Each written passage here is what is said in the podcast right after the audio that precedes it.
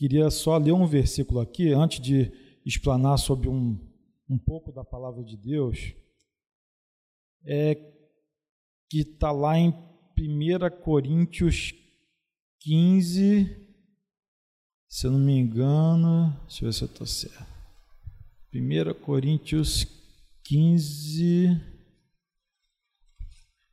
é isso mesmo, 58, que diz assim: Portanto, meus amados irmãos, sede firmes e constantes, sempre abundantes na obra do Senhor, sabendo que o vosso trabalho não é vão no Senhor. Amém?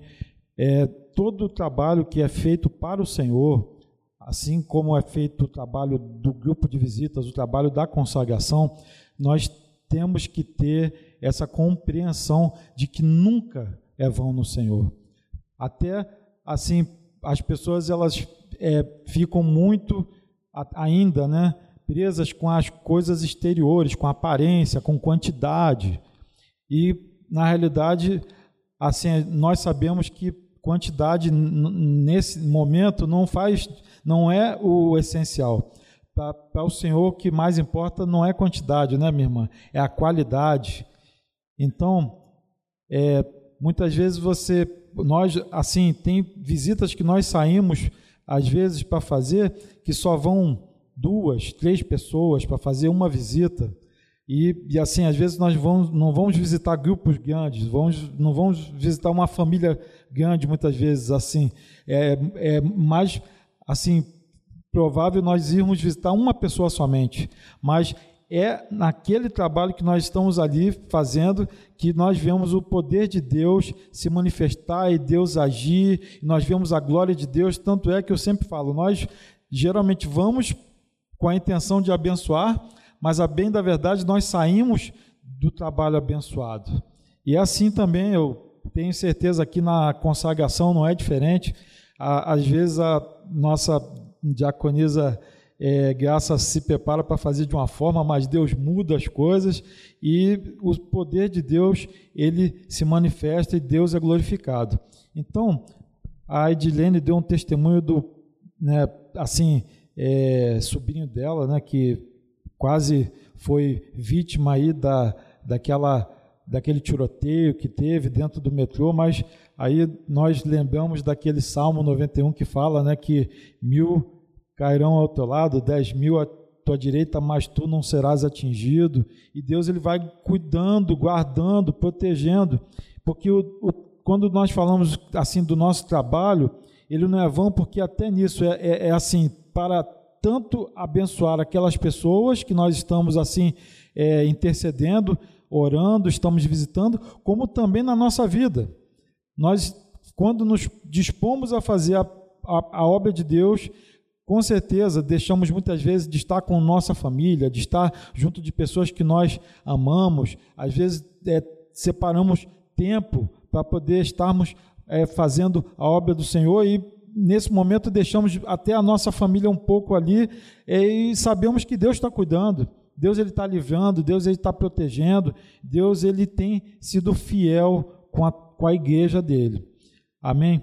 E essa manhã eu queria falar aqui a, na, na palavra do Senhor, é, um, meditar um pouco acerca do Salmo, no livro de Salmos, número 63. Salmos de número 63. Meu esboço. Amém. Aleluias. É, assim, algumas. É, assim, eu vou ler somente aqui agora, primeiro, os quatro versículos iniciais, mas assim, é importante nós é, assim falarmos que normalmente os livros de Salmos são é, hinos, são cânticos, aonde é, nós vemos ali é, assim os salmistas colocando para assim o povo, assim as é, situações que eles estão passando e ali em todo momento nós vemos que é tempo de adorar a Deus, independente das circunstâncias. É, nós tanto, tantos hinos que nós assim louvamos e temos aí o, os relatos de hinos da harpa é, hinos que são é, escritos muitas vezes nas situações mais adversas. E por mais é, é, incrível e difícil de entender, são os mais abençoados, os mais ungidos, os mais lindos hinos, eles são escritos nos momentos de maior dificuldade, nos momentos de maior aperto, nos momentos de maior aflição.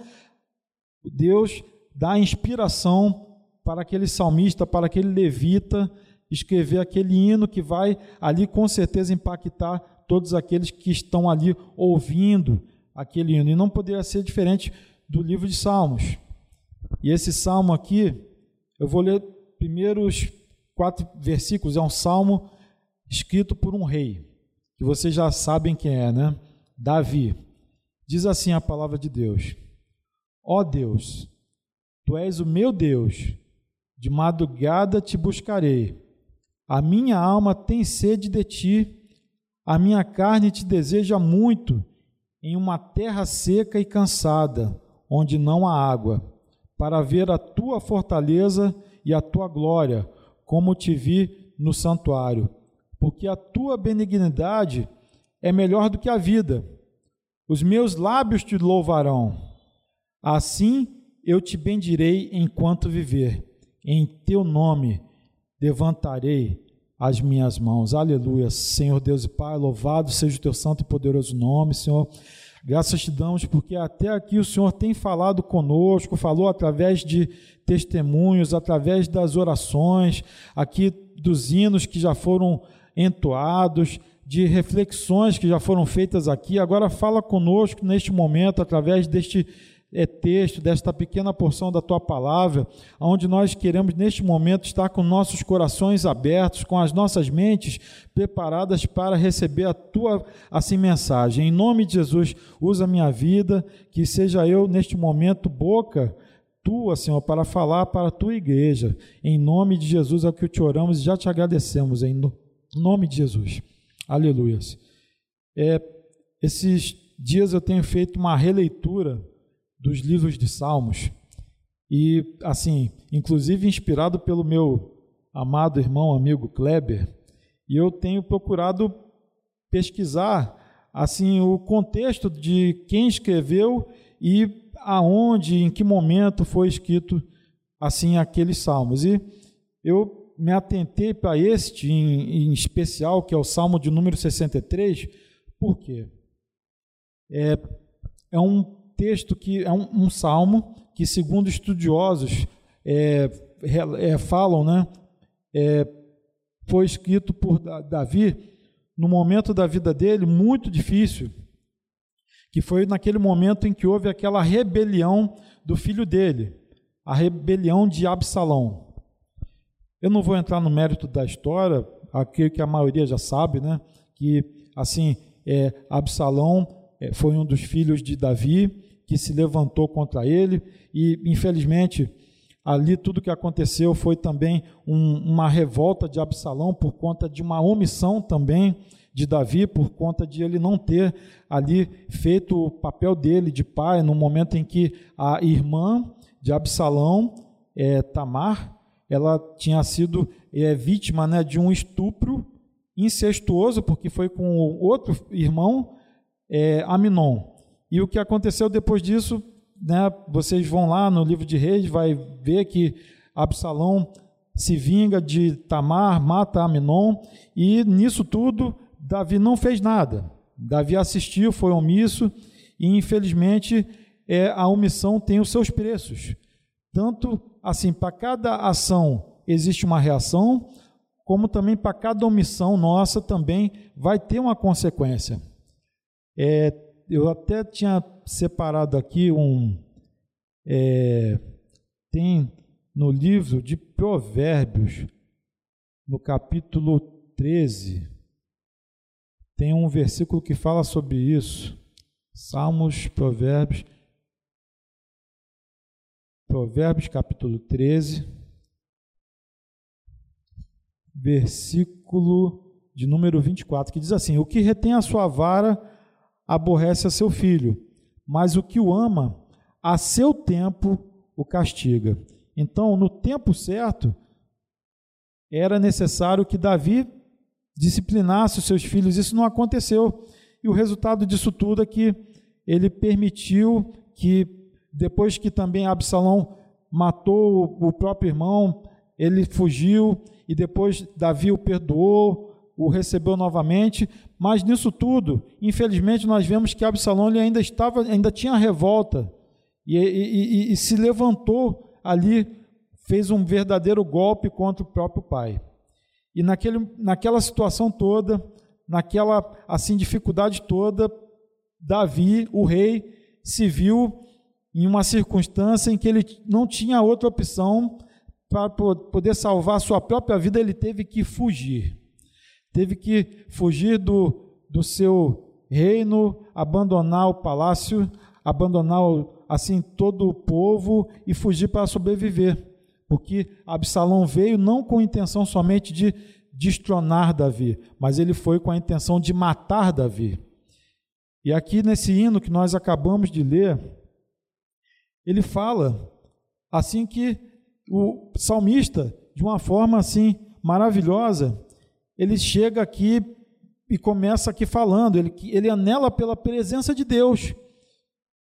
E eu fico observando como se escreve ali no meio da situação como essa, no meio do deserto, numa terra seca, porque aqui que nós vemos que aqui Davi ele estava longe de casa, em uma terra seca, cansada, e onde não existia água, onde não existia recursos, mas ainda assim nada disso evitou, é, assim, que Davi adorasse a Deus, glorificasse a Deus. Nada disso foi impedimento para que Davi deixasse de glorificar o nome do Senhor. E aqui nós vemos aqui que é, Davi começa aqui falando que Deus é o tu és Deus, o meu Deus, de madrugada te buscarei. E fala que a alma dele tem sede. Aí Aí no versículo 4 nós vemos aqui, fala que assim, é, assim, a, versículo 3, a sua benignidade é melhor do que a vida. Os meus lábios te louvarão, assim eu te bendirei enquanto viver, em teu nome levantarei as minhas mãos. Aqui, quando ele fala que a sua benignidade, benignidade é melhor do que a vida, é, é assim algo que nós assim entendemos quando ele escreve essa passagem, porque ele na realidade Davi perdeu tudo. Mas naquele tudo que ele perdeu, ele encontrou ali momentos para ali reconhecer que não, mesmo não eu tendo perdido tudo, ele disse que a benignidade do Senhor é melhor do que a vida. Ele fala que os lábios dele ainda assim o louvarão. Meus amados, quando nós começamos a ler esse salmo, nós vemos assim em todos os versículos uma palavra que eu assim eu vejo que é assim, praticamente no salmo todo, assim, uma palavra que nós podemos assim resumir é satisfação. Nós vemos aqui satisfação de Davi em tudo que ele está passando. Ele não está atento àquilo que ele está vivendo naquele momento presente. Ele não deixa aquela situação que é ali naquele momento é terrível abalá-lo ele não deixa aquilo ali tirar o foco. Aí nós come, começamos a ver nesses primeiros versículos aqui que nós lemos, por exemplo, que ele tinha realmente essa questão de é, demonstrar essa satisfação, de buscar essa satisfação, de assim é, não deixar as coisas que Deus fez antes da vida dele se perderem. É, pastor Carlos, no domingo de manhã, quem estava aqui lembra, ele fez aqui, ele pregou em cima de um texto lá de Lamentações, é, no capítulo 3, e ele falou sobre isso, falou sobre versículo, acho que a partir do 19, e tem aquele texto, aquele versículo clássico, que acho que é o 21, que fala assim: é, Quero trazer à memória aquilo que pode me trazer esperança. Então, Davi ele não estava concentrado no que no momento dele ali, que ele tinha perdido tudo, que ele estava sendo perseguido pelos seus inimigos, que ele ali estava, longe do templo, que ele estava ali longe ali de, de suas famílias. Não. ele estava ali naquele momento se lembrando com certeza, trouxe à memória a coisas assim que ele já tinha alcançado, as vitórias que ele já tinha alcançado, os benefícios, ele fala aqui, os benefícios que o Senhor já tinha feito a ele. E na nossa vida não é diferente.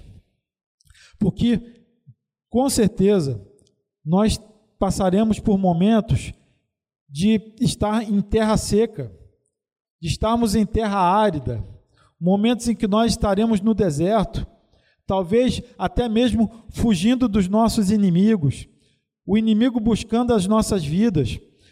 Mas na realidade, é nesse momento que nós estamos no vale, que nós não podemos nos esquecer no momento que nós estivemos no alto do monte, vendo as grandezas que o Senhor fez na nossa vida.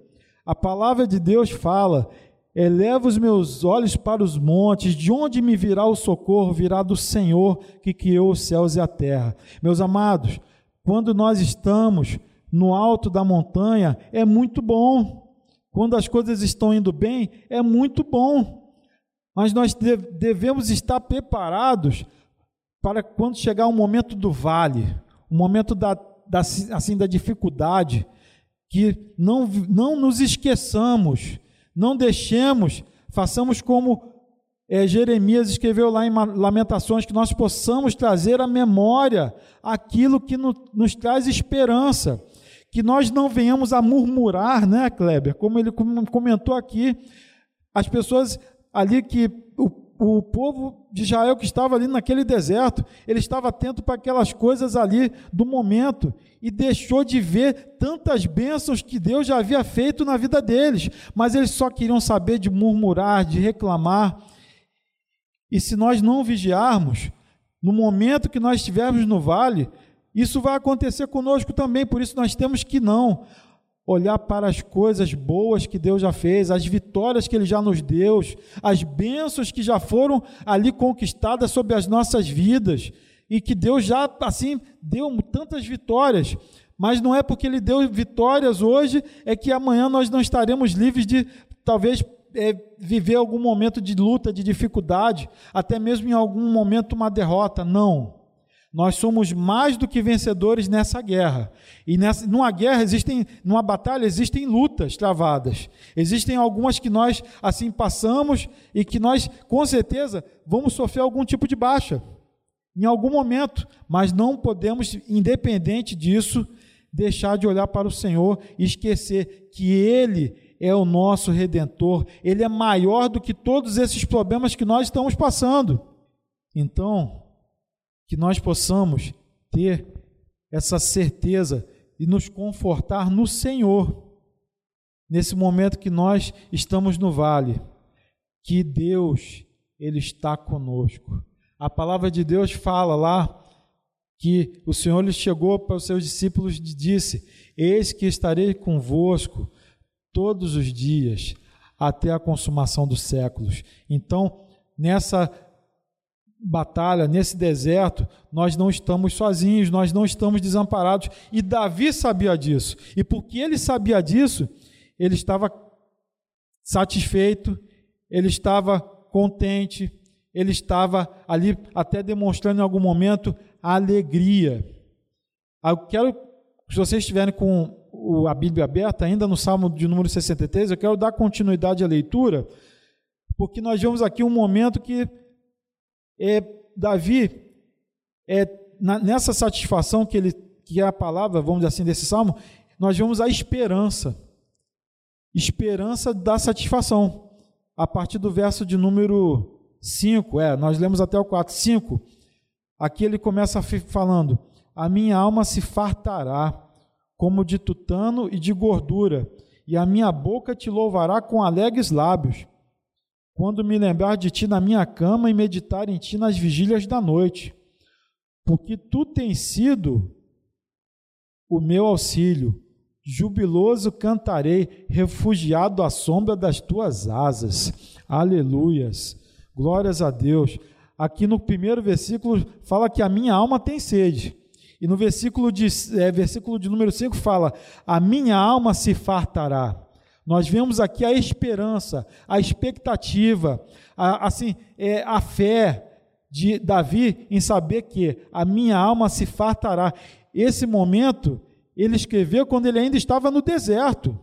Ele não sabia ainda o que Deus estava reservando para ele, mas ele tinha a certeza de que Deus iria prover na vida dele. Ele chega e fala: A minha alma se fartará.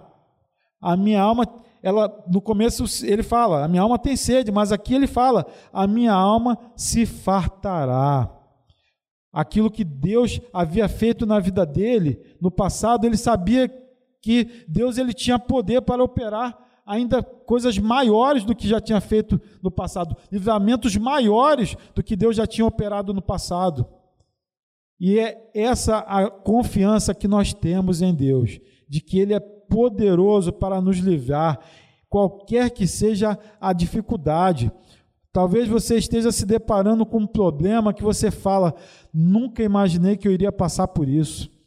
Nós mesmos estamos, a igreja, no geral, estamos vivendo um período que é um período de pandemia, em que aonde alguns anos atrás nós imaginaríamos que nós estaríamos passando por esse problema, por essa dificuldade, essas assim barreiras que nós temos, não podemos estar congregando como estávamos antigamente. Hoje, graças a Deus, com todos os protocolos de segurança, nós podemos estar nos reunindo, mas ficamos um período que nós não podíamos nem vir à igreja. Mas em todo tempo, nós não podemos, não, não podíamos perder a esperança de que Deus estaria com, com, é, está no controle de tudo e que Ele estaria conosco, cuidando de tudo. E hoje nós estamos aqui não da forma talvez como nós gostaríamos, mas não podemos permitir que talvez essas dificuldades impeçam assim as nossas vidas de adorar a Deus, de glorificar o nome do Senhor, de, de, de declarar que só o Senhor é Deus nas nossas vidas. Assim como a irmã Graça leu ali na, naquela passagem de Reis, que o povo chegou ali depois que o fogo consumiu aquilo, aquele holocausto e, o povo ali naquele momento declarou que só o Senhor é Deus, só o Senhor é Deus. Na nossa vida não seja diferente. Nós passamos por dificuldades, passamos por lutas, passamos por desertos, mas não podemos nos esquecer que o nosso futuro pertence ao Senhor. A nossa, assim, o nosso destino está nas mãos de Deus o controle de todas as coisas não fugiu dele, ele permanece soberano, e, e, ainda que nós não vejamos com os nossos olhos naturais, talvez ainda a solução, a resposta, a vitória, mas calma, aquietai-vos, saber que eu sou Deus, serei exaltado sobre a terra, serei exaltado sobre as nações, o Senhor está cuidando, Ele está trabalhando, nós pode ser que nós não estejamos vendo porque não é uma batalha natural, é uma batalha espiritual. E nessa batalha espiritual pode ter certeza que Deus está levantando todos os anjos do Senhor para estar batalhando pelas nossas vidas, para estar lutando por nós. Nós não estamos vendo, mas saibam que nessa batalha nós já somos mais do que vencedores por meio do, de Cristo Jesus, do nosso Senhor, do nosso Salvador. E a nossa, assim, que nós possamos declarar com os nossos lábios, com a nossa boca, nunca deixar de glorificar o nome do Senhor. Eu estava aqui também na quinta-feira, eu tive a a oportunidade, não, o privilégio de, de ver aqui o nosso irmão Diácono Leandro trazendo um testemunho maravilhoso de, daquilo, que Deus na, é, daquilo que Deus fez na vida da família dele, na vida da Kátia, do Benjamin, e nós vemos como é a fidelidade de Deus. Nós vimos, nós vimos assim que mesmo ali naquele momento de adversidade, de luta, ele não deixou de adorar a Deus. E essa foi uma das assim palavras que ele deixou e, e, orou sobre isso. Não deixe de adorar a Deus, qualquer que seja a luta, qualquer que seja a dificuldade. Está difícil, está, mas não deixe de adorar a Deus, não deixe de glorificar o nome desse Senhor que está cuidando de ti. Você não está vendo, mas Deus está cuidando, está livrando, está dando, está trabalhando, vai te dar a resposta no momento e na hora certa. E aqui para finalizar, os últimos versículos, fala aqui dessa desse caminho, né, para chegar a essa satisfação que Davi ele trilhou. Aí a partir do versículo 8 ele chega e fala: A minha alma te segue de perto, a sua destra me sustenta. Você vê um processo. Primeiro, a minha alma tem sede. A alma de Davi estava sedenta, necessitada. Aí ele chega no versículo 5 e fala: minha alma se fartará. Fala da provisão, da esperança de Deus na vida dele. E aqui, a partir do versículo 8, ele fala: A minha alma te segue de perto. Meus amados, vamos continuar. Versículo 9.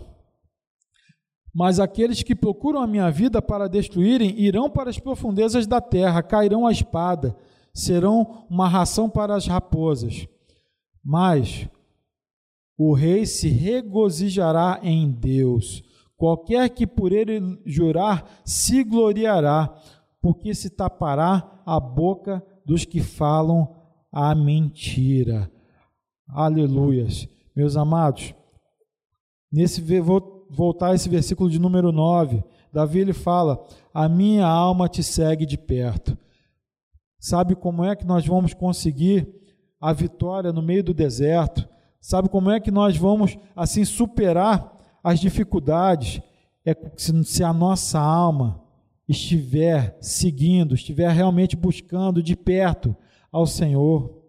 Porque esse amparo que nós precisamos, esse cuidado que nós precisamos, somente encontraremos em Deus. Buscar-me-eis e me achareis, se me buscardes de todo o vosso coração. Por isso, a irmã Graça ela sempre fala: é tempo de orar, é tempo de buscar, é tempo de, de realmente clamar, de se aproximar de Deus. Nós estamos vivendo tempos difíceis, não é porque nós sabemos que Deus é conosco que nós vamos ficar dispersos, não. Nós temos que, neste momento que nós estamos passando, buscar cada vez mais. É tempo de adorar, é tempo de buscar, é tempo de verdadeiramente se consagrar, porque nós estamos vivendo dias maus. A nossa fé, ela tem sido constantemente provada. A nossa, assim, a nossa vida diante de tudo que nós estamos vendo, de, de pandemias, de é, guerras, de doenças, de tantas situações que nós estamos vendo aí fora, não, não, não é nada novo do que aquilo que nós já sabemos que está relatado na palavra de Deus.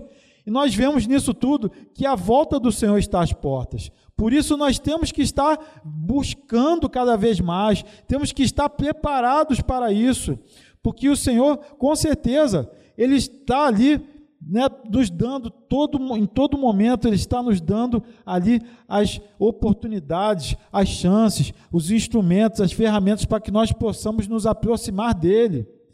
Que nós possamos pedir a Deus sede e fome, porque o alimento está aí, a palavra ela está disponível. Nós sentimos só um gostinho nesse período de pandemia do que é ficarmos sem nos congregar, de nós ficarmos assim é, é, impedidos de buscar a Deus. Mas, meus amados, essa realidade, ela já é, é uma realidade dura nos países onde existe a igreja perseguida. Nós iremos ter um culto missionário que estará acontecendo, um culto evangelístico, onde estará falando sobre isso. A igreja ela tem sido perseguida no mundo todo. Imagina, muitos que tem se, assim, infelizmente, é, é, muitos problemas têm se levantado aqui no nosso país, onde nós vemos que aos poucos é, está também havendo uma perseguição. Estamos em algum momento sendo impedidos também de, de, de congregar. E, mas nós vemos que nesses lugares onde a, a palavra de Deus ela é proibida, o povo de Deus ele não deixa de adorar a Deus, ele não deixa de glorificar a Deus, ele busca o Senhor, ele até, eu ouso dizer, ele busca realmente com mais até empenho, com mais vontade, com mais fervor do que nós, que temos tudo na nossa disposição, porque muitas vezes nós não damos o devido valor, só vamos valorizar quando perdemos. Meus amados, se nós tivermos a oportunidade de estar na casa do Senhor, de buscar a palavra de Deus, de orar, que nós possamos buscar porque já não não, não é tempo. Não é tempo mais de perder as oportunidades. Já passou a hora. Nós temos que buscar ao Senhor enquanto se pode achar. Aleluia.